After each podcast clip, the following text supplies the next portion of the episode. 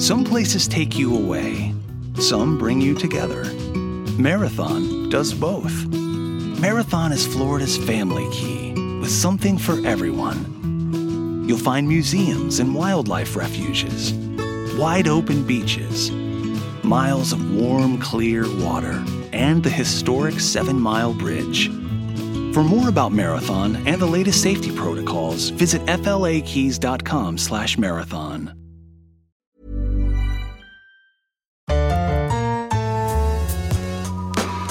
moi, Cannes représente euh, un des plus grands festivals au monde du cinéma. Le chef-d'œuvre, comment vous connaissez mon nom? J'ai vu le début du film. C'est un scandale Un scandale Nous déclarons ouvert Le 70e Festival de Cannes. Salut à tous, c'est David Honora, c'est Séance Radio spéciale Cannes avec nos ciné épisode 6. Retrouvez-nous ici toute la quinzaine sur séanceradio.com et le réseau Binge Audio.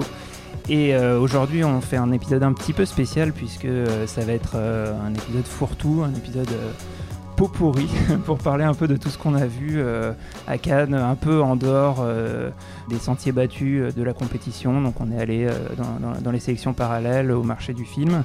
Et avec moi pour parler de tout ça, j'ai Arnaud Bordas. Salut Arnaud. Salut David. Et Hugo Alexandre en forme.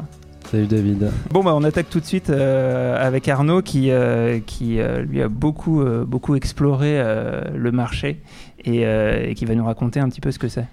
Alors bah, le marché c'est euh, chaque année hein, à Cannes. Euh, en gros c'est euh, y a on va dire qu'il y a la partie artistique de Cannes avec la sélection officielle, les compétitions parallèles, tout ça. Et puis il y a la partie euh, commerciale, financière avec le marché. C'est là où les acheteurs du monde entier viennent à la recherche de, films qui pourront diffuser chez eux. Et donc il y a les stands avec les affiches, les, les teasers posters, tout ça des boîtes de production qui viennent vendre leurs films. euh, euh, des fois, euh, ils sont déjà faits, euh, et d'autres fois, ils sont pas encore faits, donc il faut les financer en les, en les vendant dans d'autres pays.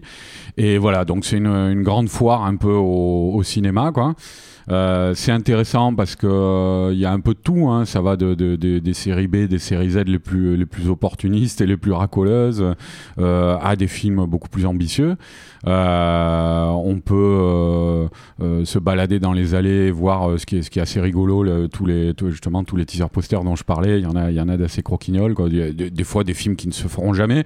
Il y a même certaines compagnies qui sont spécialisées dans qui reconduisent chaque année les mêmes posters qu'on revoit légèrement modifiés. Je pense notamment à une compagnie américaine, le Hannibal euh, Classics, euh, qui s'est spécialisée là-dedans. Alors ils font des teaser posters avec. euh, Il y a un film que notamment John McTiernan devait réaliser à une époque, Red Squad, qui était annoncé avec Nicolas Cage les autres années. Puis là cette année, ils ont. C'est plus John McTiernan, c'est l'affiche chez Alexander Witt, qui est un réalisateur de seconde équipe qui avait fait Resident Evil 2.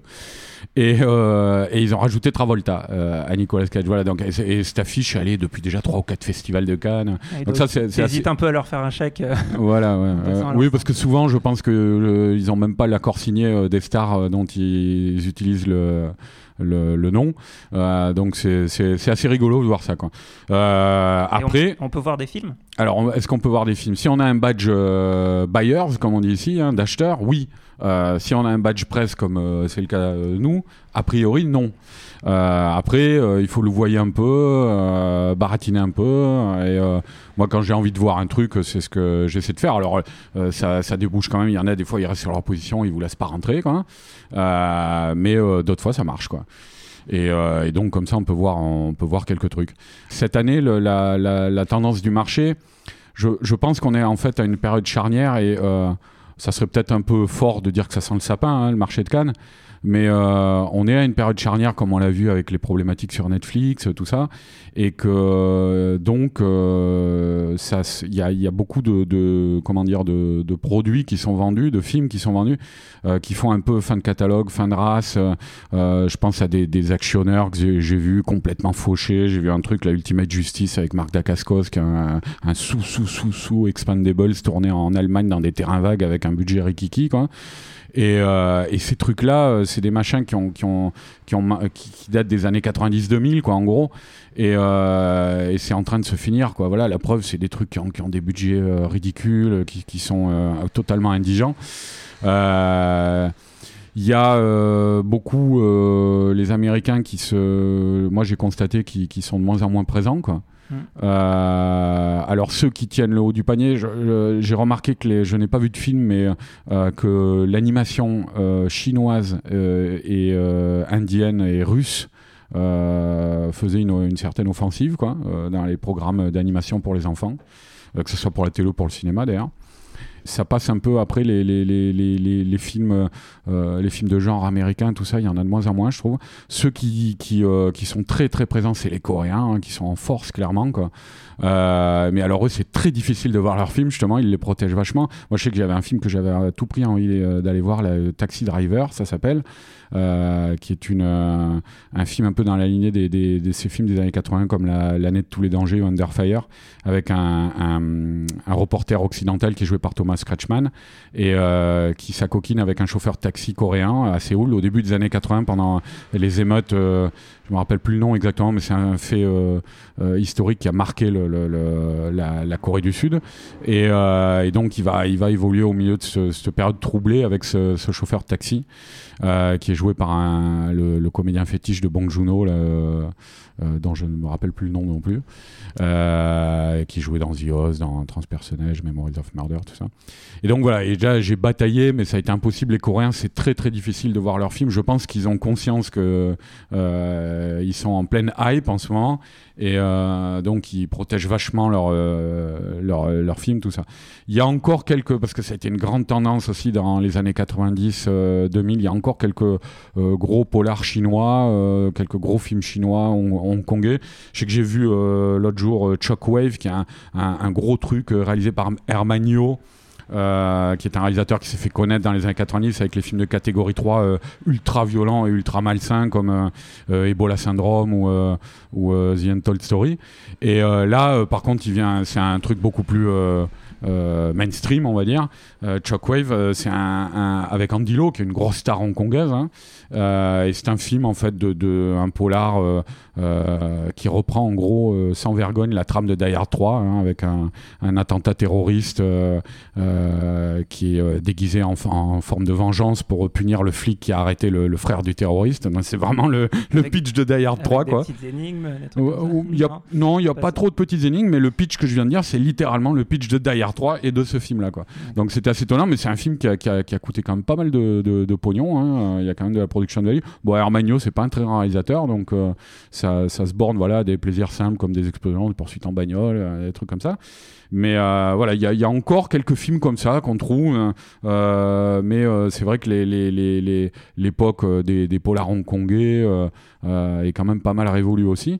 Et euh, voilà, du coup, c'était un peu difficile de, de, de- je pense, l'attrait du marché, euh, ça a toujours été de, de prospecter, d'essayer de trouver le futur grand réalisateur euh, de demain avec son premier film.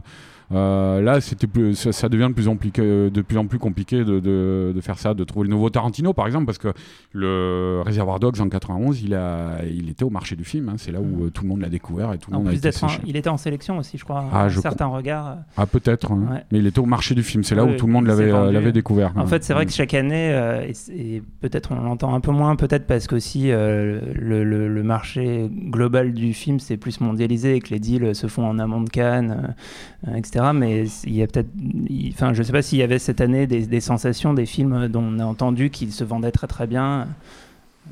Écoute, non, je- moi j'ai pas, j'ai pas entendu, euh, j'ai pas eu de retour dans ce sens-là. C'est vrai que l'an dernier, bon, il était présenteur complète, mais la, la sensation, ça avait été euh, Train to Busan, le film Ouais. coréen, là, que tous les distributeurs euh, s'étaient arrachés, quoi, Mm. euh, après la, la première projection. Euh, mais euh, là, cette année, j'ai pas entendu de phénomène comparable, quoi. Et alors, Euh, à l'inverse, à l'inverse, pardon, des- tu disais qu'il y avait des films terminés et des, des films pas du tout terminés. Et du coup, il y a, euh, dans les, les sentiers battus encore plus du marché, on peut voir euh, des, des exclusivités, des, des petits bouts de. de Bah écoute, euh, ouais, euh, le, le- le truc après. avant, je voulais juste Ah oui, dire, il y avait, il y avait aussi quelques curiosités, quelques documentaires, tout comme ça. Moi, je sais que j'ai vu, par exemple, hier, euh, Ukra- Ukraine on Fire, qui est un documentaire produit par Oliver Stone et il a, dont il a fait les interviews, il a participé vraiment à la confection, qui est un, documentaire assez étonnant et euh, moi qui m'a bien fait triper parce qu'on en ressort un peu comme on ressort de JFK, en se disant, euh, mais les gens qui nous gouvernent sont complètement tarés, quoi. Euh, bon, c'est un film évidemment qui est pas du tout dans la ligne atlantiste occidentale actuelle, puisque Oliver Stone est très critique vis-à-vis des, des, néoconservateurs américains, des warmongers américains qui veulent à tout prix déclencher une guerre. Et on va dire qu'il est plutôt euh, on peut pas dire qu'il est du côté de Poutine, mais qu'il essaie de comprendre comment ça, ça s'organise euh, à l'Est. Et c'est vraiment très très intéressant. Quand même. Un peu putassier dans sa, dans sa présentation, le, le générique est euh, insupportable. C'est une, une femme euh, à poil dans, dans des flammes en images de synthèse qui est censée symboliser l'Ukraine et qui danse comme ça au milieu des flammes. Mais après, le documentaire qu'il y a derrière est très très bien. Et puis alors oui, effectivement, David, le, le truc après, c'est que bon, quand on est journaliste cinéma, on, qu'on se balade dans le marché, trucs comme ça, on rencontre des gens qu'on connaît, euh, euh, des réalisateurs qu'on suit. Et euh, alors moi, j'ai- pu, j'ai vu Xavier Jans qui était là, le, Xavier Jans qui est un, le réalisateur du film d'horreur Frontières. Il avait réalisé Hitman aussi pour la Fox. Et puis il avait fait un chouette petit huis clos post-apocalyptique il y a 3-4 ans qui s'appelait The Divide. C'est quelqu'un qui a beaucoup de talent, moi je pense, et qui n'a pas encore donné toute la mesure pleine de son talent. Et là, je pense que ça va arriver parce qu'il m'a montré en fait un promo reel de 3-4 minutes de son prochain film Cold Skin. Et euh, ce que, enfin, que j'ai vu euh, dans ces 3-4 minutes, c'était beau à tomber par terre. Un- pour résumer euh, rapido, c'est tiré d'un roman espagnol très connu, La peau froide, qui est un roman fantastique. Ça se passe dans l'Atlantique Sud dans les années 30, je crois, avec un, sur un phare, avec un jeune météorologiste qui débarque et qui trouve un gardien là qui est retiré du monde. Quoi. Et, et en fait, il va s'apercevoir très vite que ce gardien, tous les soirs, est assailli par une colonie de créatures marines, qui sont des créatures humanoïdes, un peu style l'étrange créature du lac Noir. Et, euh, et que le gardien, lui, a, re- a, a recueilli euh, une, femelle de, ce- de cette espèce euh, qui garde avec lui, avec qui il a une relation assez spéciale. Voilà. Bon, je ne veux pas en dévoiler plus, mais en tout cas, les images que j'ai vues, c'est une production espagnole qui n'a pas été achetée, qui a été achetée partout dans le monde à, peu près, mais sauf en France, alors que c'est quand même un réalisateur français. Il y a un casting international, c'est tourné en anglais. Il y a Ray Stevenson qui joue le gardien de phare, notamment le, légionnaire de la série Rome, et puis qui avait joué le Punisher aussi. Euh, et euh, c'est un film donc de moi de, de ce que j'ai vu de- qui a l'air de- d'avoir des influences euh, notamment romantiques au niveau de la, la- la peinture. Il y a des plans vraiment saisissants avec des effets spéciaux superbement utilisés. Il m'a montré aussi la scène d'ouverture, un long plan séquence qui part de sous l'eau et qui termine dans les airs, tout ça.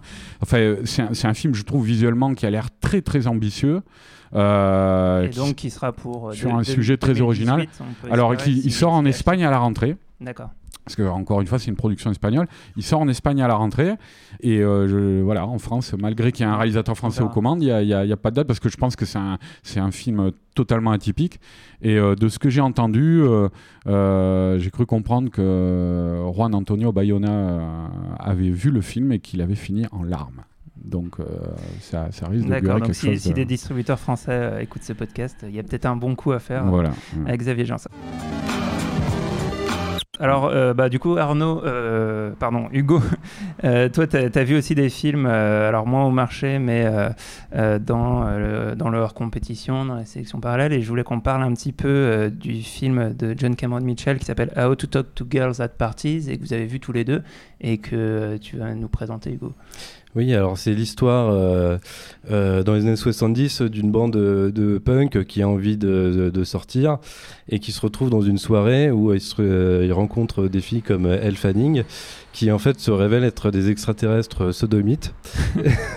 et en fait, euh, c'est un film qui aurait été très bien en, en- en séance de minuit, je pense, parce que c'est- c'est c'est vraiment un peu foufou. euh, c'est c'est- Il n'y a, a pas un fond très très...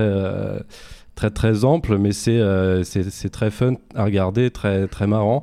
Et euh, moi j'aime beaucoup la, première partie où euh, il y a un décalage qui, se crée parce que Elle utilise des, des, des termes, enfin utilise le lexique de, de la planète dont ils, dont ils viennent et en fait c'est un truc un peu, un peu ambigu et donc il y a euh, le, le, le, le- le mec, euh, le punk euh, avec qui euh, elle sort, il, il essaie de, de comprendre un peu ce qu'elle raconte, mais Ouais, en fait, il y a- il y, a beaucoup d'ambiguïté dans la première partie du film qui débouche pas forcément sur grand chose. Je sais que toi, Arnaud, t'as as beaucoup moins accroché. Ah, moi, moi, j'ai trouvé ça nullissime. Je, je te dis, c'est même le, le- le- le pire film que j'ai vu là cette année pour l'instant, je crois. Euh, voilà, ça, ne raconte strictement rien. euh, c'est grotesque, ridicule, euh, poseur. c'est en fait, c'est, moi je trouve que c'est exactement le, le, le, genre de, de, euh, chic et toc qu'on peut voir dans un festival comme le festival de Cannes et où ça crée un peu le buzz parce que moi je suis persuadé d'un truc c'est par exemple il y aurait pas Nicole Kidman et Ellie Fanning au casting euh, le film euh, serait pas passé à Cannes personne n'en aurait strictement mais rien à foutre de ce film ça moi Oui, j'en suis persuadé En même temps, c'est un peu ça le truc, c'est que euh, le, presque le côté poseur que tu peux y trouver euh, vient, euh, euh, vient de- du fait qu'il soit mis en valeur comme ça, alors que ça pourrait être euh, peut-être une curiosité Ouais. un peu marrante. on- on- comme- ouais, c'est- en fait, on se dit peut-être que c'est poseur parce que c'est John Cameron Mitchell et qu'on imagine qu'il a, qu'il a des ambitions, alors qu'en fait, en fait, c'est quand même un film, c'est un film de, de, de- qui pourrait être projeté à l'étrange festival. En fait, c'est, vraiment un truc euh, qui part Bon, mais même pas à l'étrange festival il y a des trucs super quoi.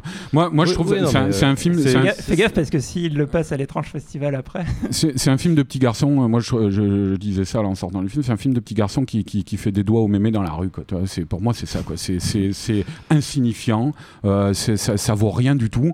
Et ça se prétend, euh, ça se veut quelque chose de quand même euh, euh, branché, euh, euh, atypique. Tu vois, alors que bon. enfin, Ouais, en fait, c'est dans la deuxième partie où, où on sent qu'il y a des ambitions et en fait, euh, du coup, le film devient beaucoup moins drôle et beaucoup plus euh, abscon et du coup, on, on sort un peu du film. Alors, t'as as vu d'autres choses, euh, Hugo?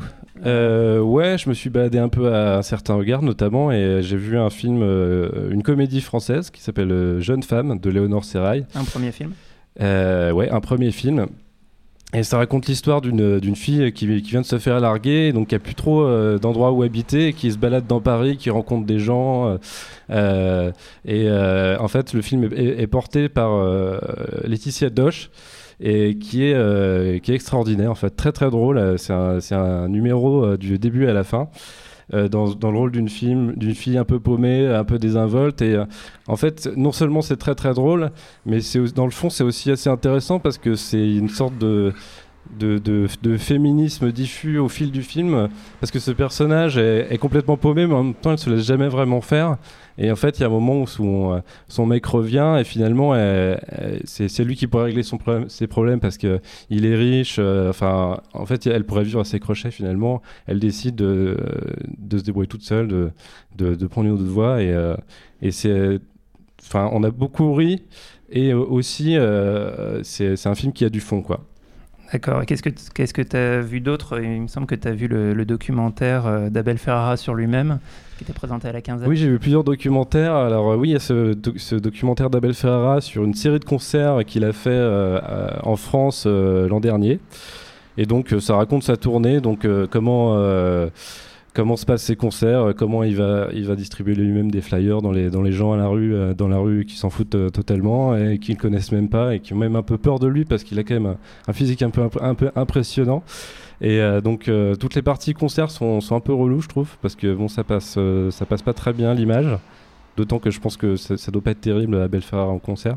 Mhm. Mais toutes les parties un peu euh, dans les coulisses du concert où on voit comment ça, comment ça se passe et on en apprend un peu plus sur le personnage d'Abel Ferrara, c'est un peu plus euh, intéressant. Il dit, il dit à un moment, j'ai vu aussi le film, il dit un, un- un moment dans le film, je suis un génie. Et à ce moment-là, un mec au premier rang s'est levé et est sorti de la salle immédiatement. et donc c'est quand même un peu un tous les aspects euh, d'Abel Ferrara dans, dans ce ouais, film. Il a, il a- voilà, il a, il a, il a évolué. tout, tout le- pour qu'elle en arrive à dire des trucs comme ça, c'est enfin, tout le problème de, de, d'Abel Ferrara, je pense, c'est de la tournure de sa carrière. quoi. Et alors, et alors, en parlant d'ego trip, t'as vu aussi le, le documentaire de de- d'Agnès Varda et JR. Ouais, alors moi j'aime bien Agnès Varda, euh, j'aime bien son côté un peu enthousiaste de tout, euh, le fait de filmer tout et n'importe quoi et puis d'en trouver euh, une espèce d'essence. Et euh, là c'est encore un peu ça, sauf qu'il y a, euh, je trouve que JR pollue un peu le, le cinéma J- parce que... JR, pour le présenter, c'est un artiste d'art contemporain qui fait des, des grands portraits noirs et blancs des gens et qui les colle un peu partout. Si. Ouais, voilà. Et donc justement, euh, ça, ça ressemble à un gros spot publicitaire pour JR, c'est-à-dire qu'on voit euh, JR faire des œuvres pendant euh, trois quarts du film et, et euh, l'autre quart, c'est quasiment euh, des gens qui s'extasient devant, devant, J- devant JR, enfin devant les œuvres de JR. Et il y a un peu par bribes des, espèces de fragments documentaires, comme il y a toujours chez Varda, euh, Varda qui, qui raconte un petit peu sa vie et qui le rapproche de ce qu'elle a filmé. Mais c'est vraiment euh, mineur dans ce film, et donc du coup, euh, j'ai plutôt pas aimé. Quoi.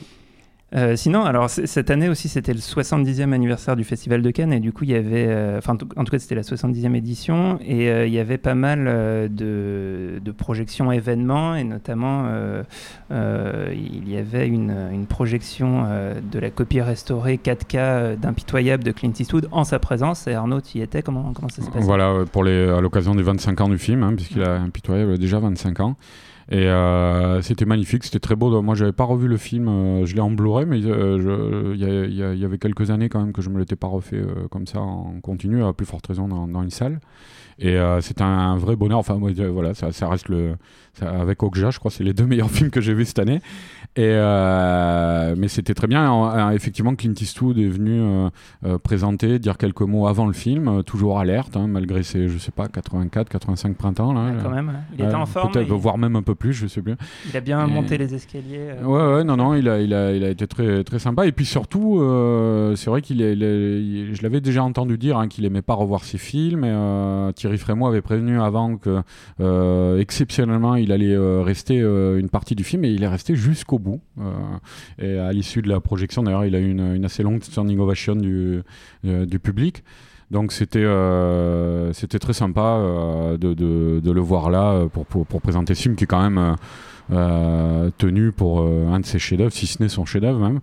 Et voilà, et après il a fait une, une masterclass aussi, donc il a, il a animé une masterclass quoi. Euh, non, il n'a pas animé, il était l'objet d'une masterclass. Et euh, donc voilà, il a, il, il, a, il, a, fait le boulot, quoi, Clint. Il est, mais c'est un habitué du festival aussi, hein, quand même. Donc euh, je pense qu'il avait, il avait du plaisir à venir pour les 70 ans du festival. Surtout pour euh, me remontrer un, un de ses films comme ça, restauré. euh. Le film va re- ressortir en Blu-ray d'ailleurs, hein, euh, dans sa version restaurée 4K. Euh, et je crois même peut-être faire l'objet d'une petite exploitation en salle. hein. D'accord. Et alors sinon, je je sais pas si, si c'est un lien avec le western, mais tu as vu Wind River, euh, le premier film de Taylor Sheridan, qui est le scénariste de Sicario et Comancheria. Comancheria qui était un peu un néo-western. Et, qui, que- que ça et- donne et Wind River qui est clairement un néo-western aussi, hein, euh, enneigé, hein, puisque ça se passe dans les, les, les, euh, les plaines gelées du, du Wyoming en plein hiver. Et donc c'est avec y a deux Avengers au générique, hein, en tête d'affiche, mais ça n'a rien à voir avec les Avengers. Il y a Jer- Jeremy Renner et euh, Elisabeth Olsen. Et euh, donc euh, il y a en fait un cadavre d'une jeune femme qui est découvert, une jeune femme indienne. Et Jérémy Renner, qui est un, un, un pisteur de fauves, de cougars, de trucs comme ça, qui est chargé de les éliminer, quoi, pour protéger les, les, comment dire, les troupeaux des éleveurs du coin. Jérémy Renner va aider la police, qui a- et notamment le, le FBI. Elisabeth Olsen joue un agent du FBI qui vient dans le coin pour enquêter sur ce meurtre. Euh, et elle, comme elle n'est pas du coin euh, et que lui c'est un local, il va l'aider. quoi. Donc voilà, c'est une trame assez classique, mais c'est un film euh, très bien raconté, particulièrement bien écrit. Ça fait plaisir, moi je trouve, de, revoir un acteur comme Jérémy Renner, qui est un sacré acteur et qui a tendance un peu à se perdre et à enquiller les blockbusters informels. Donc ça, fait plaisir de le revoir dans, un film comme ça. Encore une fois, qui est, très bien tenu, surtout pour un premier film. hein, mais bon, c'est quand même un scénariste maintenant un petit peu chevronné, euh, Sheridan. Et euh, voilà, il y a, y y un climax assez fort euh, au niveau émotionnel aussi. Donc c'est- le, passage euh, du, du scénario à la réalisation est plutôt réussi. Ouais, ouais, non, clairement. hein, et c'est quelqu'un qui sait bien diriger ses acteurs en plus. c'est un beau film. Je crois qu'il va sortir en salle d'ici la rentrée, il me semble. Donc à voir. D'accord. Et, et, ben, et puis alors pour finir, là on, on a un nouveau venu qui arrive tout juste, Andy Bicas du site accred.fr. euh, qui, euh, que vous avez entendu hier euh, pour nous parler de Sofia Coppola, euh, et qui nous rejoint et qui sort d'un- d'une interview avec Kiyoshi Kurosawa. C'était bien? Euh, C'était bien. euh, bonjour tout le monde. Bonjour. Euh, euh, donc ouais, c'était bien. Alors les interviews à Cannes, euh, bah, c'est un peu comme quand les stars viennent à Paris faire la promotion française des films dans les hôtels. Sauf que comme on est à Cannes, bah, du coup c'est euh, sur les plages des hôtels. Euh, c'est euh, sauf que là, moi, il y a eu un malentendu pour vous raconter Ah, t'as- un peu ma t'as eu des problèmes. T'as l'air- très bien.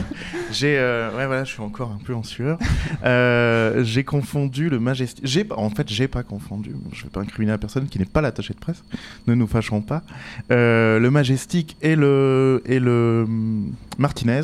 Et du coup, j'ai fait un aller-retour euh, monumental sur la croisette qui fait que je suis arrivé euh, complètement en âge face à il faut, Monsieur il faut voir, il faut voir que le Martinez c'est euh, complètement à- l'autre bout de la croisette Voilà. par rapport au palais et que le Majestic bah, c'est de l'autre côté. quoi. Donc j'ai fait cet aller-retour en courant dans la chaleur canoise en arrivant donc voilà un petit peu un petit peu en âge vers Monsieur Kurosawa qui lui évidemment était très frais euh, et très distingué. Euh, et, et du coup, tout, le- ça s'est bien c'était passé. c'était pour quel film? Parce que il a- il- Alors- là il en est à trois, trois films cette année je crois. Ouais, exactement. Et ben du coup, euh, il en profitait pour faire la promo de Creepy qui sort euh, le 14 juin. Euh, donc je l'ai in- interviewé pour ce film-là en Et que, partie. et que je est, recommande. et qui est et moi aussi qui est qui est un de ses meilleurs films depuis longtemps qui est un thriller noir comme il faisait dans les années 90 qui est très très fort Euh, et son film qui a un certain regard un peu moins ça s'appelle Avant que nous disparaissions et non Avant que nous ne disparaissions je pense d'ailleurs. Euh, il y c'est a un une peu- faute de syntaxe dans le titre déjà. il me C'est semble mal parti. et en tout cas donc c'était euh, voilà c'est un film euh, qui est euh, un film là aussi qui Ça raconte quoi? Qui est un film assez euh, léger parce que c'est un film qui a des éléments de comédie, ce qu'il a plus fait a priori pour moi aussi depuis les années 90. Depuis, euh, il a fait une saga de comédie policière qui s'appelait Shoot Yourself or Shoot Yourself, euh, qui était six films euh, pas très bons. Et, et là aussi donc il y a un peu de comédie. C'est un film sur une invasion extraterrestre à venir. Là en fait c'est la période qui précède où trois aliens déguisés en en humains viennent pour et ça c'est plutôt intéressant, retirer des concepts de, de ce qu'est l'humanité aux gens, c'est-à-dire qu'ils vont retirer le concept de la famille ou le concept de l'amitié par exemple, euh, ce qui crée des dégâts parce que évidemment les, parce que les, les personnes à qui ils prennent ce concept ne l'ont plus. Euh, Ah, d'accord. mais ce qu'il ne développe pas trop, euh, il y a donc deux trois jolies scènes comme ça au début, et après en fait on comprend pas bien ce qui se passe parce qu'il y a une panique générale, euh, il y a une ellipse assez étrange, panique générale au moins dans la ville, mais ça a l'air d'être mondial parce que les gens seraient complètement désœuvrés parce qu'on leur a piqué leur concept. Le problème c'est est-ce qu'il y a eu une espèce de virus qui ferait que euh, tous euh, voilà perdraient leur humanité euh, ou des ou des bribes de leur humanité, ce qui est a priori logique parce que c'est vrai que c'est la contamination du mal dans ces films, dans Cairo, dans, Cure, dans Door 3, c'est un truc qui revient souvent, sauf que c'est pas dit. Ou alors est-ce que ça veut dire que les trois extraterrestres sont hyper motivés euh, et du coup vont, piquer les concepts un peu à tout le monde en courant à droite à gauche parce qu'on voit pas non plus quoi. Donc c'est pas très clair. Euh, le film n'est pas très clair euh, de manière générale. Euh, donc je suis, pas très fan et en même temps il me semble que c'est un film intéressant pour les, pour les fans de Kurosawa qui vont retrouver beaucoup de choses de ses films. Donc c'est une version plus.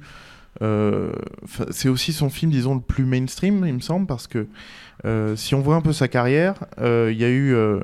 à la fin des années 90, il a fait Cure, qui lui a donné vraiment une, une, une aura à l'international. À la fin des années 2000, il a fait Tokyo Sonata, qui était très bien, mais où déjà on voyait qu'il avait une tendance à être un peu plus grand public, à vraiment, au niveau du découpage, au niveau. Et de l'échelle de plan aussi, parce que son truc dans les années 90, c'était de faire vraiment des longs plans séquences, filmés de très loin, etc. Donc il, a essayé d'un petit peu euh, rendre son cinéma plus accessible. Et là, du coup, fin des années 2010, euh, c'est encore plus le cas, c'est encore plus un découpage et, un système d'échelle de plan vraiment euh, beaucoup plus simple et direct. Mais tellement que du coup, on retrouve plus trop d'éléments de, de ce qu'on a aimé dans son cinéma, donc c'est inquiétant pour la suite. J'espère pas trop. J'espère que c'est juste euh, parce qu'il a voulu faire un film un peu récréatif. Et en même temps, on retrouve plein d'éléments de son cinéma, euh, des, des jeux sur des éclairages, des jeux sur euh, euh, des références. Par exemple, il y a une référence à la mort aux trousses à la fin dans le film, euh, un peu comme, du coup, je, me, je comparais ça à, dans Doppelganger qu'il a fait en 2003. Il y avait une, une scène sortie de nulle part où un personnage se faisait euh, poursuivre par une espèce de grosse boule comme dans Indiana Jones. Donc, et là, il l'a refait, donc version extrême. Et là, il l'a refait avec la mort aux trousses où il y a le type qui se fait attaquer par un avion gigantesque. Une scène un, un peu absurde, mais voilà, on retrouve plein d'éléments qui fait que si on adore Kurosawa, ce qui est pas le cas de tout le monde, mais en tout cas, ces gens-là pourront au moins apprécier. Mais sinon, les autres, ça me semble être un film un Ça- peu. ça a l'air- Comment léger. plutôt creepy. Ça a l'air mieux que le secret de la chambre noire quand même, non Et le secret de la chambre noire ressemble plus à un film Kurosawa, et en même temps, il Oh, l'a ça, un ça peu. ressemble surtout à un film français, moi je trouve. Et voilà, et en même temps, il a un peu raté. Enfin, il y a quelque chose qui s'est perdu quand il a traversé. Il a passé euh, la frontière. ouais. Ouais, ouais, c'est alors que mais on retrouve encore plus peut-être de enfin en tout cas sur ces apparitions fantomatiques, euh, voilà, on sait vraiment ce qu'on est en train de voir. Là, pour le coup, euh, même s'il y a des détails, euh, des personnages qui butent sur des cartons, quoi, des, des trucs débiles, mais qu'il a toujours fait depuis toujours, des détails qui permettent de voir c'est un Kurosawa. Sinon, si on voit pas le nom au générique, on peut ne pas le savoir, et c'est la première fois depuis longtemps qu'on peut se dire ça, j'ai l'impression. D'accord, bah du coup on a, on, a, on a fait un peu le tour là de, de- de tout ça. On va continuer à, à voir encore pas mal de films jusqu'à la fin du festival. Euh, C'était Séance Radio spéciale Cannes avec Nos Ciné, une émission de Séance Radio, la web radio du cinéma en partenariat avec Binge Audio. Salut tout le monde. Salut. Salut.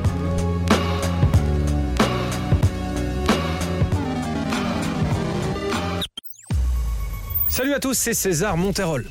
Vous en avez marre, lors d'un apéritif dînatoire, de ne pas avoir d'anecdotes croustillantes à partager autour d'une bonne saucisse cocktail? Eh bien, vous avez de la chance. Si vous vous demandiez ce qu'est un Deus Ex Machina, ou même pourquoi on mange du popcorn au cinéma, eh bien, toutes les réponses à ces questions, c'est dans le pavé dans la toile de Séance Radio, disponible en podcast sur iTunes, SoundCloud et toute autre appli dédiée. Elle est pas belle la vie?